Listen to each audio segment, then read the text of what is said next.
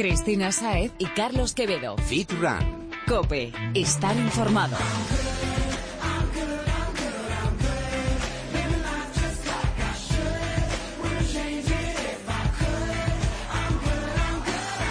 Muy buenas, Fitrunner. Bienvenido una semana más a Fitran Cope, tu podcast sobre fitness, running y nutrición deportiva. Aquí estoy solita y preparada para exprimir a los invitados de hoy. Y sí, solita porque don Carlos Quevedo no puede acompañarnos hoy porque tiene, digámoslo así, resaca post-Spartan. Porque claro, ha estado dándolo todo y ayudando a los espartanos que se han puesto en sus manos. Y ahora sigue con reuniones y preparativos para los próximos retos que ya os contará él que tiene muchas cositas entre manos. Entre ellos, por cierto, el nuevo canal de YouTube que ha inaugurado esta semana y que lleva su nombre Carl Fitness y que no puedes dejar de visitar porque ahí vas a encontrar vídeos con información muy práctica y valiosa para tu entreno y para la prevención de lesiones. Pero bueno, de eso mejor que nos ponga él al día cuando vuelva. Desde aquí, amigo, nuestro técnico Pedro y yo te mandamos un abrazo y comenzamos con esto esperando que la próxima semana puedas estar aquí con nosotros.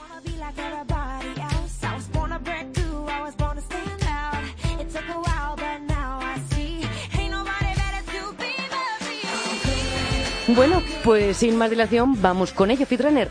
Pero antes, apunta a las redes sociales y ya empezamos. Estamos en Twitter, arroba fitran-cope, en facebook.com barra fitrancope y también puedes encontrarnos en Instagram. Somos fitran-es. Esta semana quiero hablarte de otra carrera que se correrá en Madrid.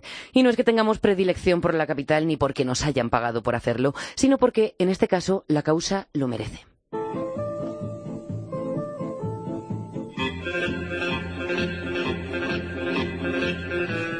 El 5 de junio se celebrará la sexta edición de la carrera popular de Hortaleza, la Trofeo Fundación Blas Méndez Ponce.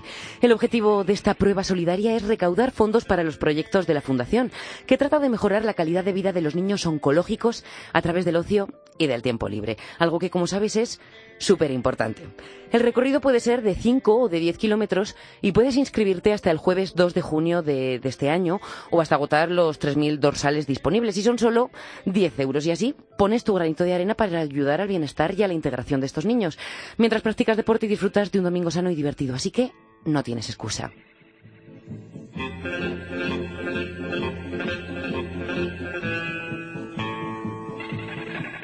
Inscríbete en migranodearena.org a través del enlace que tienes en la web, en la entrada de este podcast, ahí donde tenemos la descripción de los contenidos y ayuda a niños como Adrián a que conocerás también en esta página.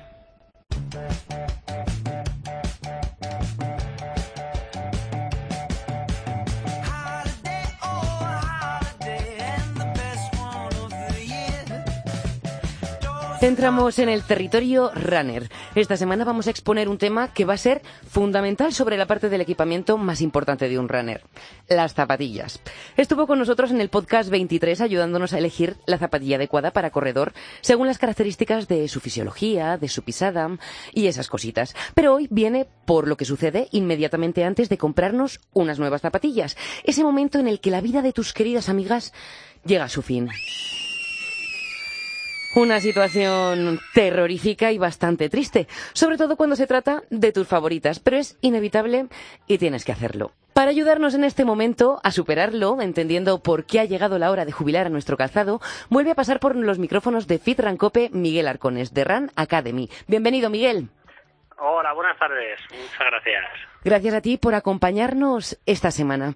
Eh, vamos a hablarnos del momento de la jubilación de las zapatillas. Entonces, a ver, ¿cuánto tiempo pueden durarnos más o menos? ¿Cuál es la vida útil de unas zapatillas de running? Bueno, bueno, la jubilación, la temida jubilación, nos la llevamos al mundo del running y yo me- no me, nos gusta mucho hablar de, de kilometraje, de que mucha gente dice, pues mira, no más de 1500 kilómetros, no más de 1000 kilómetros. Siempre hay una cifra porque si no, no existiría el mundo. Nos gusta mucho vivir con cifras y bueno, en nuestro caso, aunque sirvan de referencia, yo digo para, eh, yo tendría dos, dos topes. Para aquella persona a la que entrena muchísimo y la usa a diario, Para el zapatilla, bueno, el superrunner entre tú y yo, sus zapatillas le duran dos semanas. ¿Vale? Porque de- machaca la suela. entrenar, pero claro, los pobres entrenan 200 kilómetros a la semana. Un maratoniano, pues, oye, en dos semanitas la zapatilla la ha dejado. Hecha sí polvo. es, Es cierto que yo pondría un límite de los mil kilómetros para aquel corredor que entrena asiduamente y que usa la zapatilla bastante tiempo. Y luego aquella persona que, que corre a lo mejor una o dos veces por semana puede alargar mucho más la vida útil. Esa persona no va a tener en cuenta los kilómetros porque a saber los kilómetros que hará no los va a tener contabilizados. Y, y lo que pasa es que su zapatilla durará más en el tiempo. Entonces, yo siempre digo no más de un año y no más de 1500 zapatilla. Oye, y dado que has mencionado el tema de los maratonianos, ¿hay alguna diferencia entre los velocistas y los corredores de larga distancia? ¿Desgastan más rápido las zapatillas unos que otros? Eso es, no hay nada más que poner la tele y morirnos de envidia. Cuando ves a un, a un corredor, un profesional, lo que hacen es correr mucho de metatarso. Entonces, el metatarso es la zona del puente hacia adelante del pie. Vale, entonces, ¿qué pasa? ¿Qué diferencia hay entre velocistas y maratonianos? Por ejemplo, para poner un ejemplo y que la gente lo pueda entender, el velocista no usa nada del talón, el velocista solo usa la parte delantera del pie, el metatarso. Entonces, solo tendrá el apoyo y en este caso la amortiguación es la parte delantera. Trasladado a la pista no tiene ni apoyo ni amortiguación, lo que tiene son unos clavos para que cuando clave con el tartán eh, el, tiempo de reacción con la pista sea lo, mínimo posible y el velocista adelante su posición.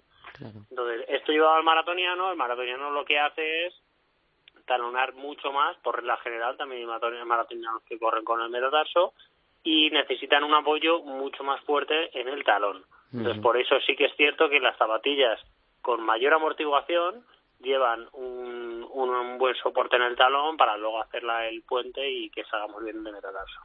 Bueno, ahora el momento de identificar que, que, es hora de, que, de tirar nuestras zapatillas, aunque nos pese, aunque nos duela.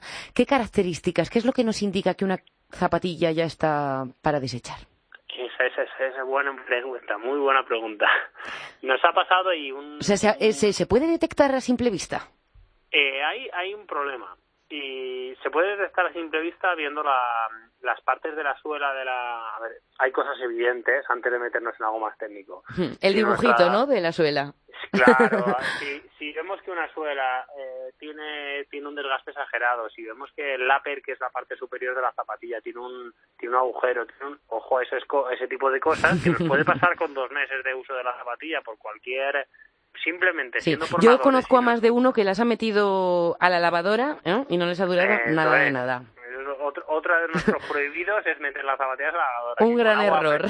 agua fresquita y un trapito y quedan perfectas. Sí, pero bueno, ¿quién no, ha, ¿quién no ha pecado, no? Alguna vez. Eh, mea culpa, mea culpa. No, la clave para la zapatilla es que, primero, no nos pensemos que una zapatilla nueva va a ser nueva de por vida una cosa que nos enseñan hace poquito, que dice, joder, te piensas que una zapatilla es nueva, te gusta mucho ese modelo, te compras cuatro y dentro de cuatro años la estrenas. No, la zapatilla pierde sus propiedades y no, no tiene por qué, no puedes estrenar una zapatilla que has comprado hace cuatro años y pensarte que es como el primer día. Y luego hay que fijarse muy bien, en cada marca tiene su tecnología, por ejemplo, Nike tiene una, un BRC 1000 que son unas zonas de caucho un poquito más resistentes y luego tiene una, una parte que se llama Duralón que son eh, en goma espuma que es un poquito más blando, que es menos abrasivo, está en las zonas donde no tenemos tanto apoyo y lo que hace es aligerar el peso de la zapatilla. Ah, o sea que produce que el desgaste a lo mejor sea un poquito menor. Eh, es un poquito menor en las zonas de, de menor apoyo y en las zonas de mayor apoyo donde hay mayor desgaste, en este caso Nike usa el BRS1000 que es una, un caucho mucho más resistente.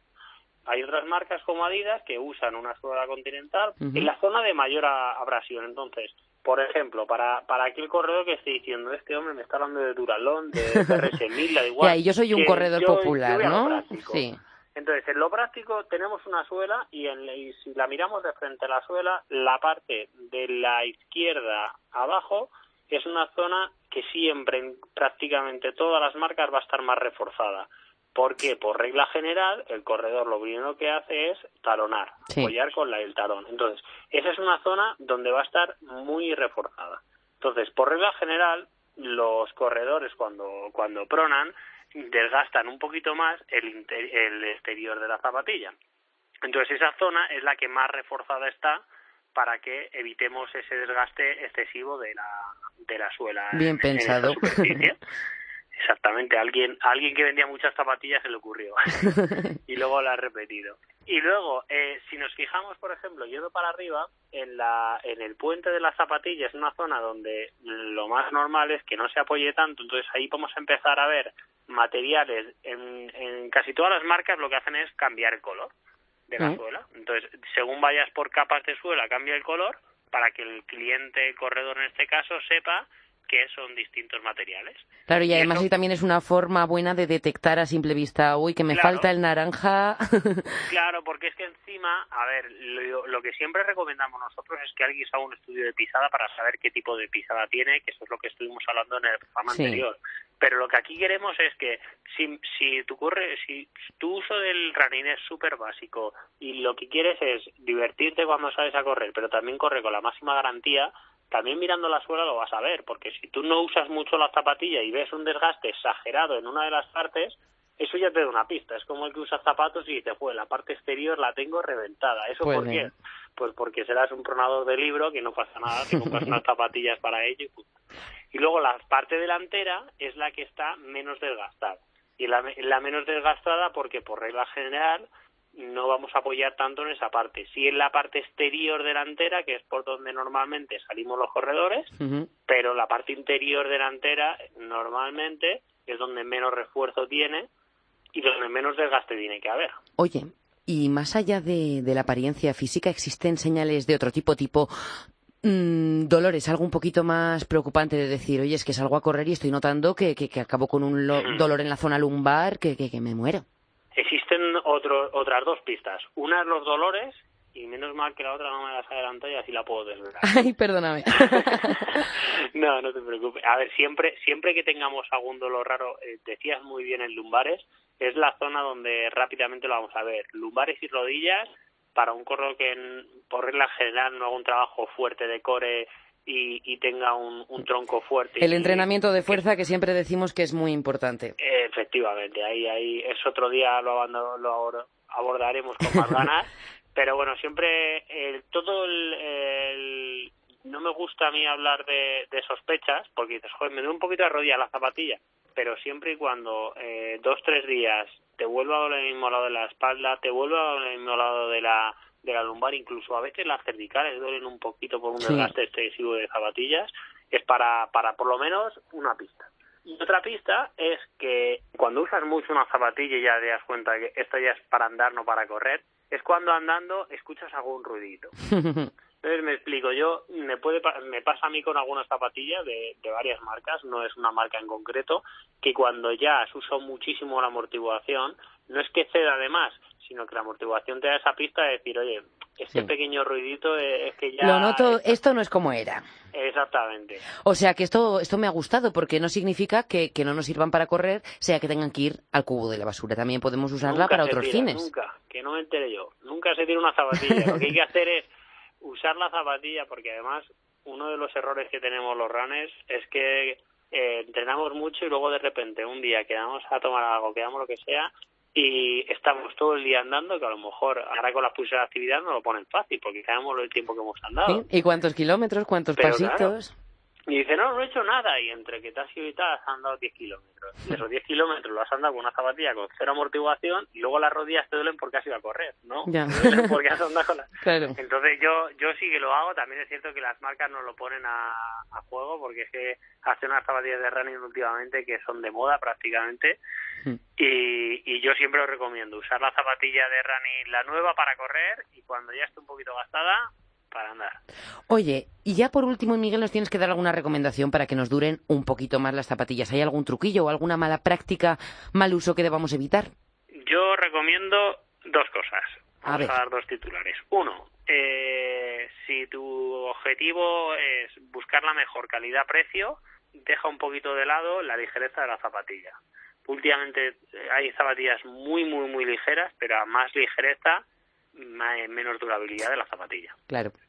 Eso es un consejo. Y el otro consejo es, por favor, que nadie las lave con la lavadora. Pues sí. Porque como por mucho que hayas hecho una prueba de trail, las dejas un poquito, tampoco las dejes empapadas, las echas un, lavado con agua y jabón, las dejas secar y como nuevas. Pues sí, una buena sacudida si hace falta, pero la lavadora prohibida. Prohibidísimo. Pues Miguel Arcones, nos quedamos con estos dos titulares, bueno, y con todos los consejos que nos has, que nos has dado para, para jubilar nuestras zapatillas y cuidar nuestras rodillas. Muy bien, pues nada, cualquier cosilla que queráis adicional, nosotros siempre intentamos dar todo tipo de consejos a los corredores, nos podéis seguir en Instagram, en Twitter, arroba Academy y en nuestra web donde tenéis todos los consejos y prácticas para el runner. Eso es, tomamos nota, Feedrunner, apúntate Run Academy. Y Miguel, muchísimas gracias por hacernos de nuevo un huequito en tu agenda y seguimos en contacto. Muy bien, pues muchísimas gracias a vosotros. Hasta pronto. Hasta luego. Cristina Saez y Carlos Quevedo. Fit Run. Cope. Estar informado. Hablando de carreras y corredores, hay otra carrera solidaria próximamente en la capital y con un fin igualmente destinado a los más pequeños de la casa. Hablo de la vigésima quinta carrera urbana de Carabanchel, organizada por ING a favor de UNICEF. El objetivo es conseguir fondos para los proyectos que está desarrollando para que cada vez más niños puedan ir al cole. Y de nuevo el precio es módico, 10 euros para competir en esta prueba de 10 kilómetros. Así que mira, merece la pena por echar una mano. Y así disfrutas del domingo. Tienes toda la información en ingrunforunicef.com.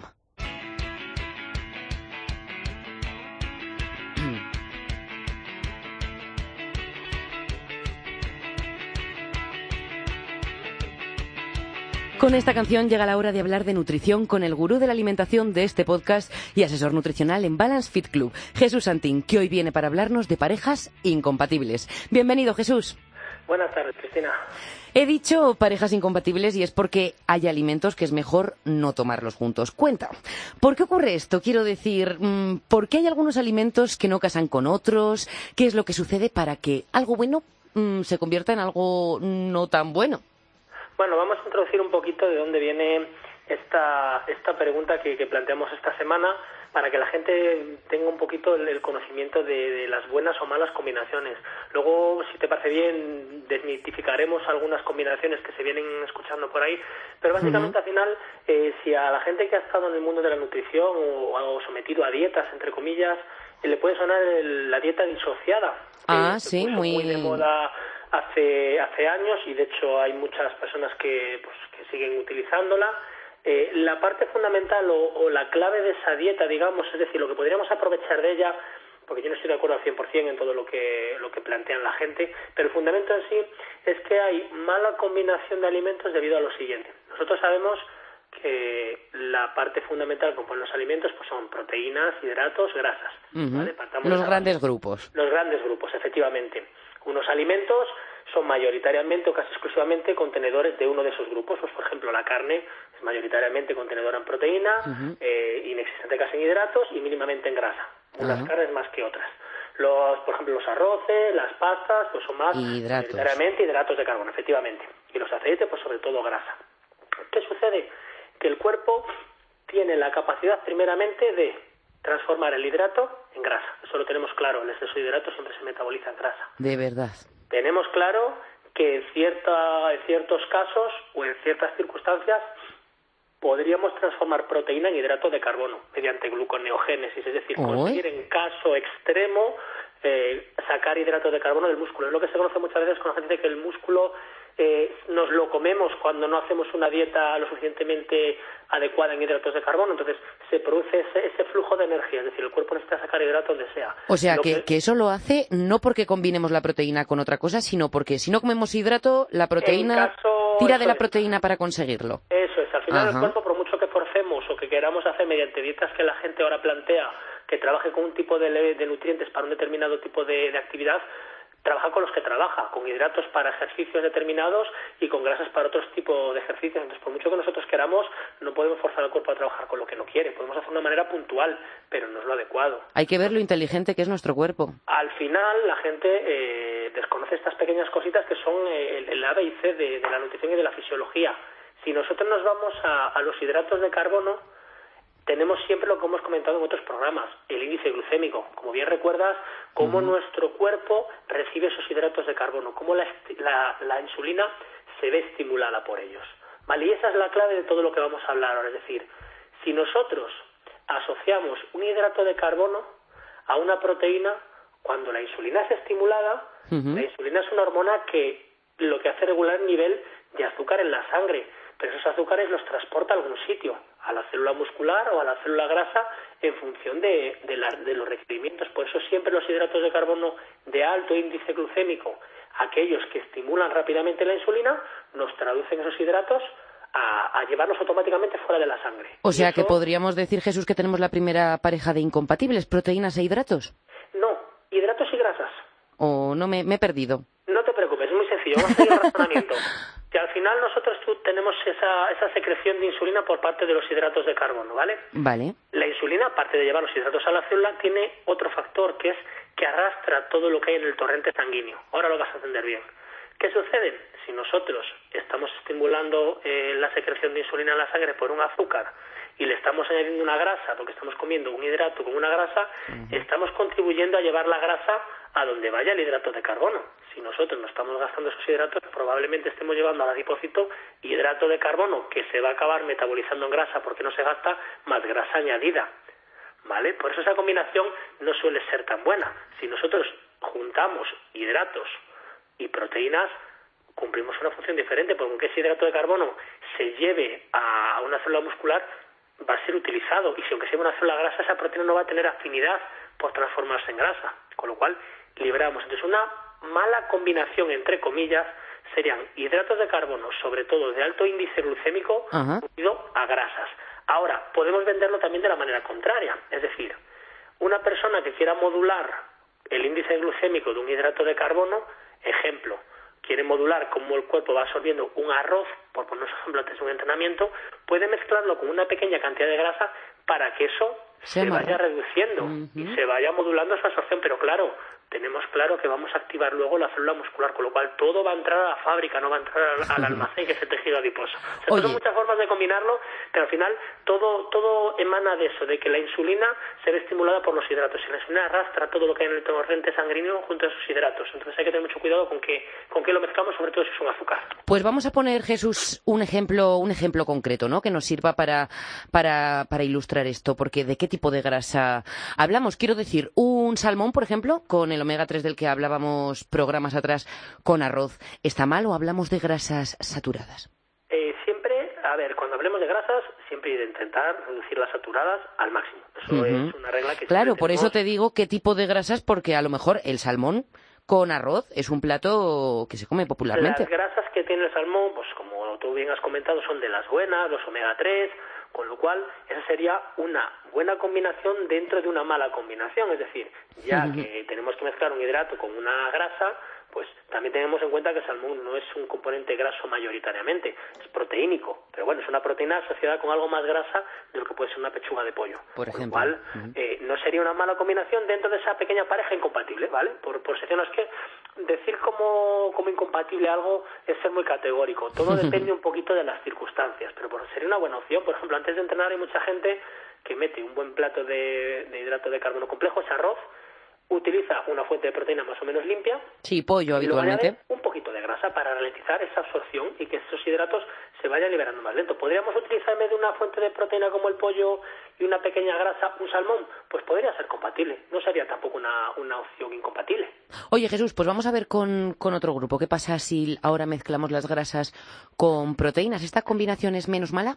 Esa, esa combinación es muy buena. De hecho, eh, Mm, yo le planteo muchas veces a la gente que tiene muchos problemas con la sensibilidad a la insulina, es decir, toda la gente a la que los hidratos de carbono les suele engordar mucho, suele ser gente cuyas células musculares no son receptivas al paso de la insulina, ¿vale? Al final es todo de manera orgánica. Si nuestro cuerpo tiene gran facilidad de que la insulina entre en las células musculares, los hidratos de carbono se gestionarán bien dentro. Y eso es la sensibilidad insulínica, que se va reducida cuando tenemos una obesidad alta. Las grasas y las proteínas es una buena manera como hemos explicado en, la dieta zigzag de la, de la semana sí, la semana pasada, en la dieta de, eh, de Una buena combinación para mantenerse en comidas en las que nosotros a continuación o previamente no hayamos hecho un desgaste, es decir, no necesitemos un aporte de hidratos. ¿Qué conseguimos con eso? Modular, como hemos dicho antes, la respuesta de la insulina frente a las proteínas, porque las proteínas muy predigeridas o muy fáciles de digestión también generan estimulación de la insulina. Si nosotros lo metemos con grasa, estamos ralentizando eso, estamos combinando una digestión más lenta. O sea, realmente lo estamos favoreciendo. Con lo cual, es una buena manera, una combinación grasas con proteínas, de mantenernos fuera de esas comidas previas o posteriores al entrenamiento.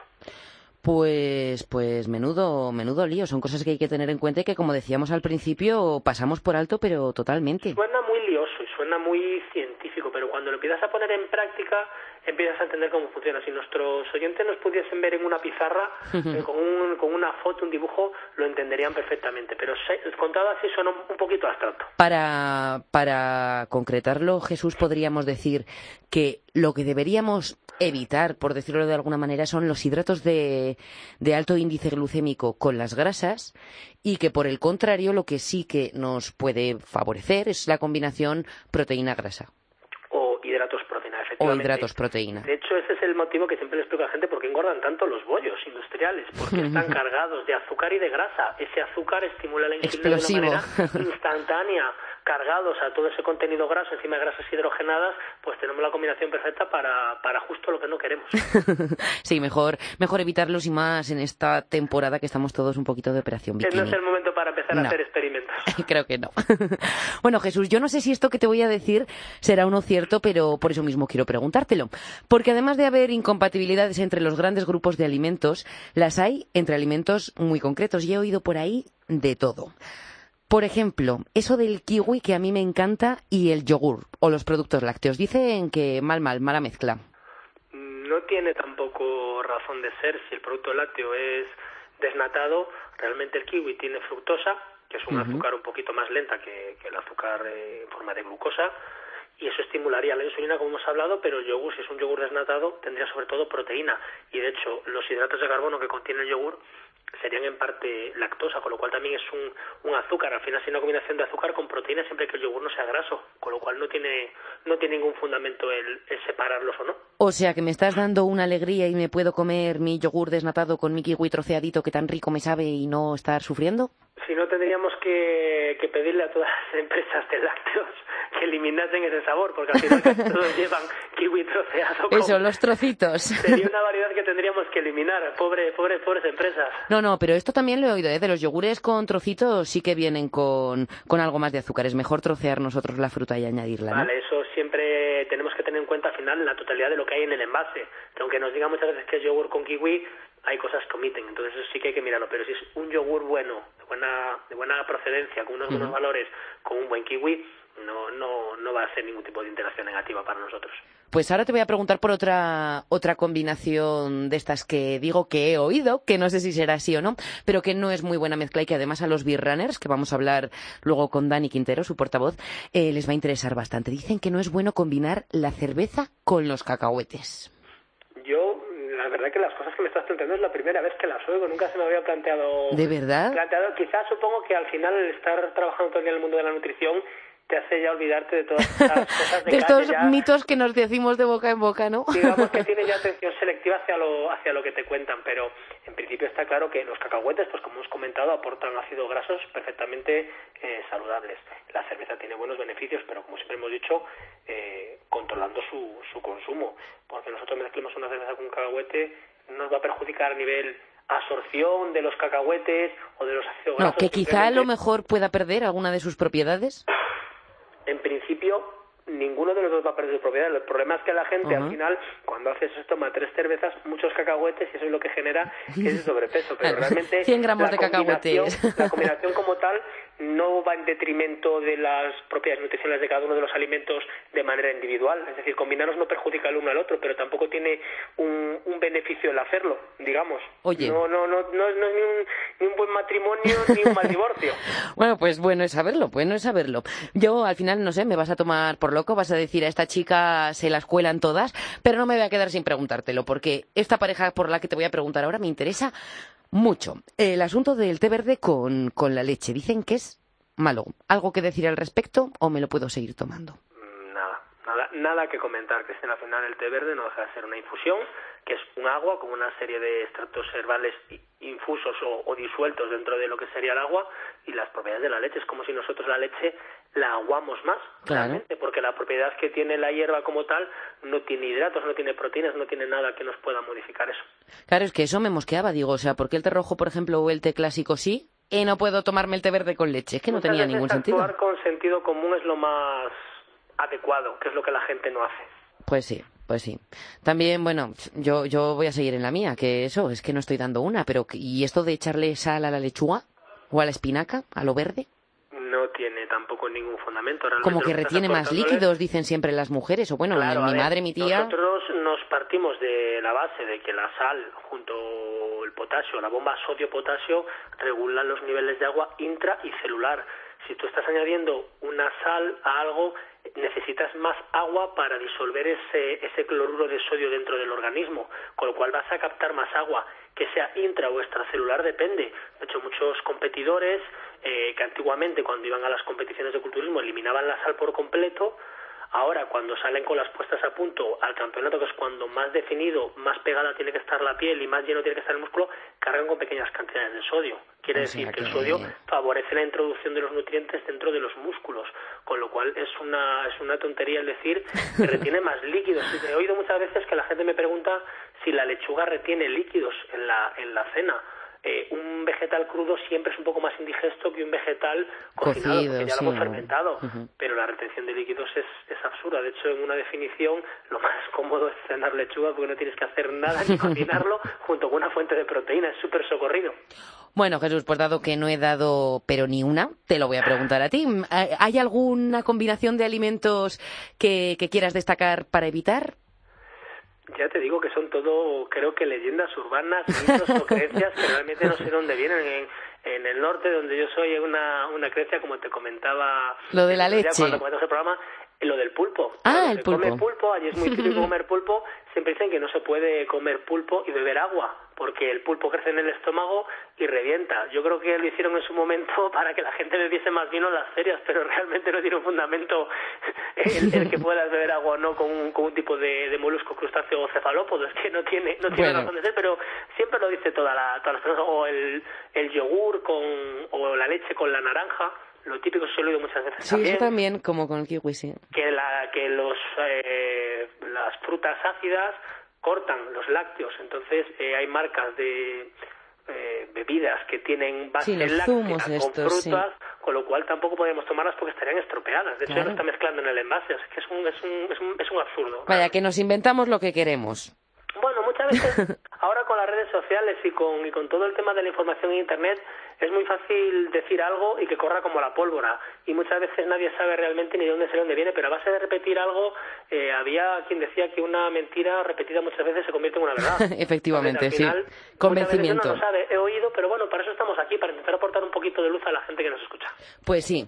Jesús, como siempre, muchísimas gracias por estar aquí con nosotros y por por abrirnos los ojos con todo esto, por ayudarnos a diferenciar entre lo que sí y lo que no podemos, podemos comer junto.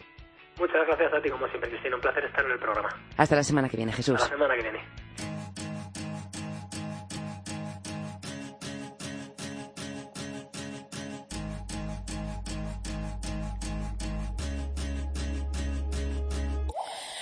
Entramos en el gimnasio y ya está al otro lado del teléfono preparado el product manager del Virgin Active, Dani López, que ya ha pasado en alguna ocasión por nuestros micrófonos y que hoy vuelve para ayudarnos a desterrar la grasa que no nos gusta para el verano. Bienvenido, Dani. Bienvenido, muchas gracias. ¿Cómo estáis? Encantados de que estés con nosotros. Hoy, como decía, vas a ayudarnos con el entrenamiento para potenciar la pérdida de grasa durante estas pocas semanas que nos quedan para saludar a la temporada estival. Pero claro, todos los cuerpos mmm, no son iguales. Cada uno tenemos una constitución y esto va a ser el condicionante. Así que, Dani, tú dirás, a ver, para adentrarnos en el tema, ¿qué, qué clasificación de cuerpo hay? ¿Qué tenemos que tener en cuenta? ¿Por dónde empezamos? Bien, bueno, hay una clasificación clásica eh, de los somatotipos, ¿no? Estructuras somáticas que nos hablan de que hay cuerpos endomorfos, ectomorfos y mesomorfos, ¿vale? Son bastante diferentes y aunque es una clasificación clásica que realmente no es muy cierta, porque dicen que todos tenemos un poquito de cada, sí que se puede ver eh, qué tipo es el que más eh, los genes de, ese tipo abundan más en cada cuerpo. Mira, me alegro que digas esto porque leyendo sobre este tema pensaba, pero ¿y, y cuál es el mío? Si es que no estoy entre este y este, ¿no? sí, la verdad es que sí que hay algunas características que nos van a decantar más hacia un cuerpo u otro y sí que va a haber algunas cosas que, diremos ahora que le harán ver a los oyentes eh, saber o, más o menos pensar qué tipo de cuerpo pueden tener ellos y qué tienen que hacer para, para hacer un entrenamiento más eficaz, ¿vale? Por ejemplo, los ectomorfos eh, suelen suelen ser personas con extremidades muy largas, brazos y piernas muy largos, que tienden a la delgadez, ¿vale? Son personas que les cuesta muchísimo ganar peso. Delgaditos por eh, naturaleza. Muy delgaditos por naturaleza, brazos y piernas largas, suelen tener mala postura, eh, y claro, cuando vamos a analizar ese, ese, cuerpo y el entrenamiento, el diseño del programa para, para, entrenamientos de este tipo va a ser muy diferente al de un endomorfo. Un endomorfo sería una persona pues que tiende más a acumular grasa, que tiene más eh, fuerte el tren inferior que el tren superior, suelen tener eh, las piernas más cortitas y suelen acumular mucha grasa también en, en abdomen y en caderas. Vale, o sea que tenemos, a ver, el ectomorfo que es el largo y el endomorfo que es un poquito más bajito y redondito. para entendernos. justo entre medias tenemos un, somatotipo que se llama mesomorfo, que suele ser más el cuerpo atlético, ¿no? Eh, ese chico que tiene pues eh, hombros muy anchos, cintura estrecha. Eh, ese al que maldecimos todo por, todos por los bollos que se mete y la constitución que tiene luego, ¿no? Exacto. Entonces, sí que, sí que es cierto que, que aunque, aunque el entrenamiento va a depender mucho más del objetivo, es decir, más que del somatotipo, va a depender del objetivo que tenemos, pero sí es cierto que hay que tener cosas eh, claras, ¿no? Un, ectomorfo, que sería esa persona delgada de brazos y piernas largas, eh, va a tener que centrar más su atención en aquellos trabajos de fuerza y no tanto en trabajo cardiovascular. Sí, claro, porque lo que necesita es ganar un poco eh, de músculo. Problema a nivel de estética, vamos a hablar de objetivos estéticos, no va a ser el de acumular grasa, no va a ser el de quemar grasa. Él, va a necesitar tener músculo. Hmm. En cuanto gane un poquito de músculo, como tiene muy poca grasa, pues se le va a ver definido, se le va a ver tonificado, se le va a marcar el abdomen. O sea que esa persona se va a tener que centrar en, sobre todo, entrenar trabajo de fuerza y con intensidad. Sí, dejar el aeróbico un poquito más de lado y. Exacto. ¿El, ¿El, endomorfo, por su parte, ¿qué, ¿qué, tendría que hacer? Pues el eh, redondito el más redondito, él se tiene que preocupar más de, sobre todo de la pérdida de peso, es decir, suele tener bastante masa muscular, pero es verdad que, em, gana gana grasa con mucha facilidad, gana peso con mucha facilidad, porque tiene un metabolismo basal pues muy ralentizado. Entonces, realmente el enfoque del endomorfo, más que de entrenamiento, tiene que ser de, de, alimentación. Es una persona que tiene que enfocarse mucho en buenos hábitos alimenticios que estimulen su metabolismo, es decir, no generar periodos de ayuno muy largos, porque los periodos de ayuno lo que van a hacer es eh, colocar al cuerpo en un estado de alarma y de reserva. En el que no sí, nos, contó en una ocasión Jesús, nuestro nutricionista, que cada tres horas más o menos deberíamos darle a nuestro cuerpo un poquito de chicha. Exacto. Eso va a hacer que tu metabolismo siempre esté un poquito más rápido. En el momento en el que yo estoy más de tres, cuatro, cinco horas sin hacer comidas, hmm. eh, tu cuerpo como que enciende las alarmas y, y empieza a segregar unas hormonas que protegen los depósitos de grasa, es decir, que te impiden quemarlos. Pues y eso que hay muchas personas que ni almuerzan ni meriendan, sobre todo si te corresponde su cuerpo con, la descripción del endomorfo, deberían tenerlo en cuenta. Esas personas que hacen solo tres comidas, quizá deberían empezar por incluir alguna pequeña, algún pequeño snack saludable entre comidas que, que le mantenga un metabolismo más acelerado. Y en cuanto a entrenamiento, pues huir un poquito de, ese clásico de aeróbicos para quemar grasa y también incluir programas de fuerza. Quizá eh, tienen que tener entrenamientos más pensados en un gasto calórico alto, por lo tanto todas las estrategias son útiles. Sí, más repeticiones quizá o mantener un poquito las pulsaciones altas. Exacto, hay que, hay que buscar pues trabajos más, más en circuitos, que mantengan las pulsaciones altas, pero no hay que olvidar que el trabajo de fuerza, que yo soy un gran fanático del trabajo de fuerza, eh, va a mantener tu metabolismo activo. Y nosotros siempre decimos que para perder peso, lo primero eh, que tienes que tener en cuenta es no perder músculo. Entonces, una persona que solo hace trabajo cardio puede tender a perder masa muscular y hay que intentar mantenerla por lo menos. Pues sí, porque si no nos quedamos fofillos. Sí, exacto. y en el caso del, del mesomorfo, que este, podríamos decir que es el, envidiable, el privilegiado a nivel genético, pues es esa, es esa persona que no entrena jamás, que come lo que quiere y que se apunta un mes al gimnasio, hace un poco de pesas y, se, pone, claro. Exacto. Pues ese privilegiado, eh, sobre todo yo lo que, lo que le recomendaría es que que adquiera o que haga actividades que realmente sean divertidas para él, para no abandonar la actividad física. Es decir, eh, al final es cualquier tipo de actividad física lo va a ver reflejado muy rápidamente en su estética, así que no tiene una importancia eh, vital el, huir de este tipo de trabajo o el favorecer este tipo de trabajo. Es decir, una persona que se mueva eh, y, que, y que se divierta para mantenerse siempre activo y saludable, ¿vale? Al final la estética, este, este, meso, ese somatotipo, ya lo tiene ganado, por así sí, Tiene mucho camino hecho por naturaleza. mucho camino hecho. Bueno, este podríamos decir que es el beneficiado, pero diríamos que hay algún algún rezagado ¿no? dentro, de, dentro de estos tipos. Por lo que has contado, parece que el endomorfo lo tiene un poquito complicado. Sí.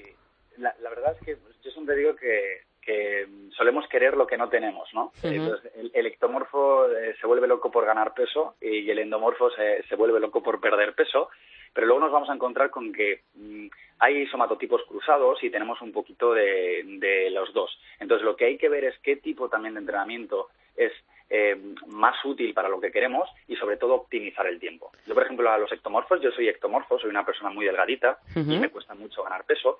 Eh, yo no es nada fácil. No es nada fácil. Y, y, yo les recomendaría entrenamientos no muy largos, es decir, no entrenamientos de dos horas o dos horas y media, sino entrenamientos más cortos pero más al grano. Es decir, quizás no hay que incluir un repertorio muy grande de ejercicios de fuerza, pero sí que hay que hacer los básicos, ¿no? Por ejemplo, una sentadilla, un peso muerto, un press de banca para trabajar grandes grupos musculares con intensidad, marcando muy bien los descansos y sobre todo con una muy buena técnica de trabajo para evitar eh, lesiones o para evitar gastar tiempo haciendo ejercicios que no me van a rendir nada. pues sí. Entrenamientos cortos, pero al grano, con los ejercicios principales que, deberíamos incluir. Eso, aprovechando, aprovechando bien, bien el tiempo. Nos apuntamos todas estas condiciones que tenemos que tener en cuenta según nuestro cuerpo. Pero antes de despedirnos, Dani, eh, nos tienes que dejar un consejo o un buen baño de motivación, porque nadie pasa por aquí sin hacerlo y tú no te vas a liberar. Así que, a ver, ¿qué deben tener en cuenta los feedrunners en su camino hacia esta meta, este apretón final? Pues eh, yo siempre digo que, que al final eh, las, las, prisas no, no, son un buen amigo ¿no? en los objetivos. Y, y, que, como decían por ahí, ¿no? buenos consejos, dicen el perro es feliz cuando le vas a dar de comer, no cuando está comiendo. Pues hay que aprender a disfrutar del camino, hay que aprender a divertirse entrenando, hay que aprender a, a tener amigos y compartir aficiones saludables y deportivas y que cuando estás haciendo todo eso, sin darte cuenta, has generado un hábito eh, de vida y el hábito de vida te lleva a los objetivos. Al final, el único secreto de todo esto es la constancia. Así que hazlo divertido y, y, ese es el primer y fundamental paso para no abandonar un buen hábito. Pues me ha encantado, Dani. Siempre buscar lo que nos guste para no dejarlo, para seguir y, y llegar a conseguirlo. Dani López de Virgin Active, como siempre, un placer poder charlar contigo y aprender de tus consejos profesionales. Muchísimas. Hasta pronto. Hasta pronto.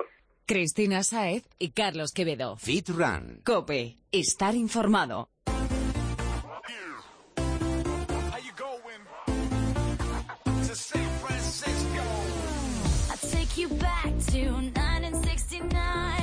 Por si aún no tienes suficiente, es el momento de presentar el vídeo del instructor del Body Factory Gran Vía para esta semana. Que no sé si has visto el último Fitrunner, pero telita. Yo no soy capaz, eh.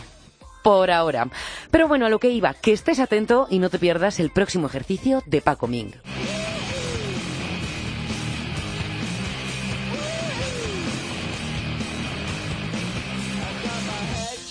Paco nos enseña un ejercicio para que lo añadas a tu entrenamiento a través, como te decía, de un vídeo que publicaremos mañana jueves en la página web del programa dentro de cope.es y también en las redes sociales Twitter, Instagram y Facebook. Pruébalo y mándanos tu foto o vídeo con el hashtag PacoFitRun. Y atento, runner, al siguiente planazo porque la cosa no acaba aquí.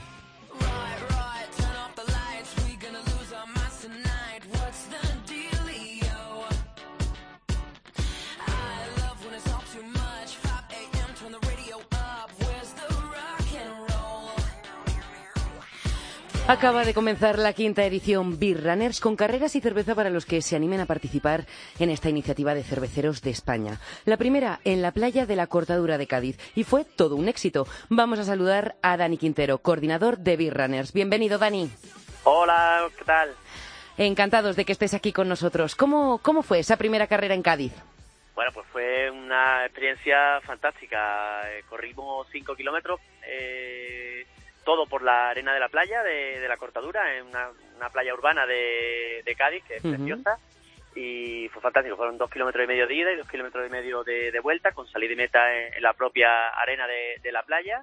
Y bueno, cuando terminamos pues nos esperaba a todos en meta nuestra cerveza y nuestra tapa, así que fue una mañana redonda. Porque eso te, iba a decir, lo que, lo que caracteriza, lo que diferencia estas carreras, como nos, nos contaste la última vez que estuviste con nosotros, es, es el final, ¿no? ¿Cómo culmina la carrera de Beer Runners? bueno, el, el final es lo, tal vez lo más significativo, pero sí que es cierto que durante toda la carrera eh, la gente va predispuesta a pasarlo bien. Es decir, es un concepto un poco distinto a, las carreras populares a las que todos solemos ir los fines de semana, pues porque no hay ni siquiera clasificación final. Eh, da igual que ganes o que quedes el, el último, que vas a recibir lo mismo en meta, que es tu cerveza y tu, y tu tapa y incluso eh, previamente se hace también un, un precalentamiento eh, guiado por un monitor de aeróbic que es súper divertido. Y hay, hay, un ambiente fenomenal porque realmente la gente va con amigos, la gente va acompañando a, a, personas que se inician en el mundo del running, pues las carreras son de 5 kilómetros, que es una distancia bastante asequible para, para aquel que quiera empezar. Y bueno, también los que quieren correr a tope pues pueden darle fuerte durante 5 kilómetros, pero sí que es cierto que tiene un, hay un ambiente, un poco distinto y más, más distendido, más relajado y, la gente va eh, predispuesta a pasárselo bien. Bueno, parece un planazo. ¿Cuál es la siguiente, la siguiente parada que tenéis prevista? Pues la siguiente parada es el 28 de mayo, el sábado en, Badajoz. Eh, un formato similar, 5 kilómetros, por el parque de, del Guadiana a partir de las 11 de la mañana y igual, eh, inscripciones gratuitas, 1.100 dorsales que, que han volado y nada, el plan es muy similar. Eh, carrera eh, en compañía, eh, cerveza y tapa en meta y mm. muy buen rollo. Bueno, ¿y, y, en qué más ciudades vais a parar? no Porque si estas ya se han agotado para ponernos las pilas e ir corriendo e inscribirnos a la próxima, la que nos pille más cerca. Pues habrá otras tres carreras más en el año 2016 y la que sí podemos adelantar eh, la ciudad es Madrid, que volveremos a Madrid como prácticamente todos los años, eh, allá por septiembre, y, será una cita un poco más numerosa porque estas carreras previas son para mil, mil cien personas y en Madrid pues habrá unos cinco mil dorsales. Y bueno, como estos años pasados que se han hecho en el, en el hipódromo de, la Zarzuela, pues un festival fantástico, muy completo y, muy divertido. Y hay otras dos ciudades más que las anunciaremos en breve, en cuanto sea posible. Ya están prácticamente cerradas, pero estamos a expensas tú sabes, de los de, los últimos permisos y no queremos anunciar algo para después no, que no se pueda llevar a cabo, pero vamos a anunciarlo muy en breve. Oye, ¿y cómo vamos a poder enterarnos? ¿A través de qué canal? Pues a través de, nuestra web birrunners.es y, y, realmente en el sitio donde somos más fuertes, que es en redes sociales. Estamos en Facebook eh, buscando Birrunners o bien el grupo Birrunners de cada ciudad o en Twitter y, eh, también estamos en Instagram. Pues Dani Quintero, coordinador de B-Runners, eh, estaremos atentos a esas carreras, a inscribirnos corriendo para poder disfrutar de un ratito de running y, diversión con vosotros. Y muchísimas gracias por hacernos un hueco en tu agenda, que sé que tienes un fin de semana un poquito complicado. Nada, un placer enorme estar con vosotros de nuevo y eso, esperamos en las carreras virales que están abiertas absolutamente a todo el mundo. Pues aceptamos esa invitación y, y nos apuntamos a la próxima, Dani. Muchas gracias. Muy bien, gracias, un saludo.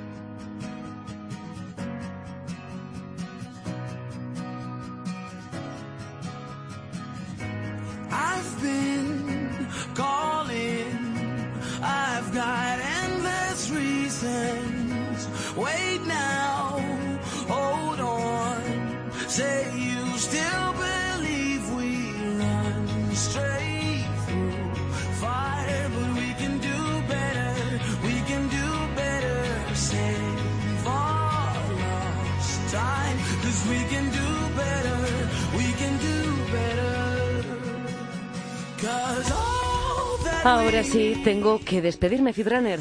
Gracias por estar haciéndonos compañía este ratito. Recuerda que estamos siempre conectados gracias a toda esta tecnología que nos rodea y que estamos deseando que nos cuentes tus dudas. Porque de eso se trata, de que saques el máximo partido a lo que pongas en práctica y de que hagas las cosas con cabeza, sabiendo el cómo y el por qué.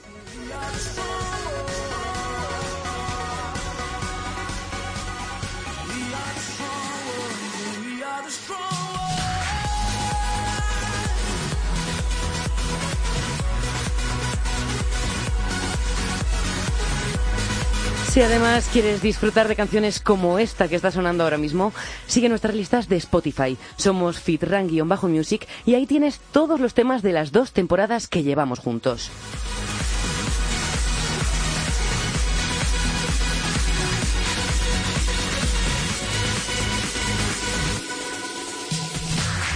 En la técnica ha estado Pedro Díaz Aguado aguantándome por dos, por él y por Carlos. Pedro, hasta la semana que viene. Y a Tifitrunner, lo dicho, nuevo podcast en solo siete días. Y seguimos en contacto.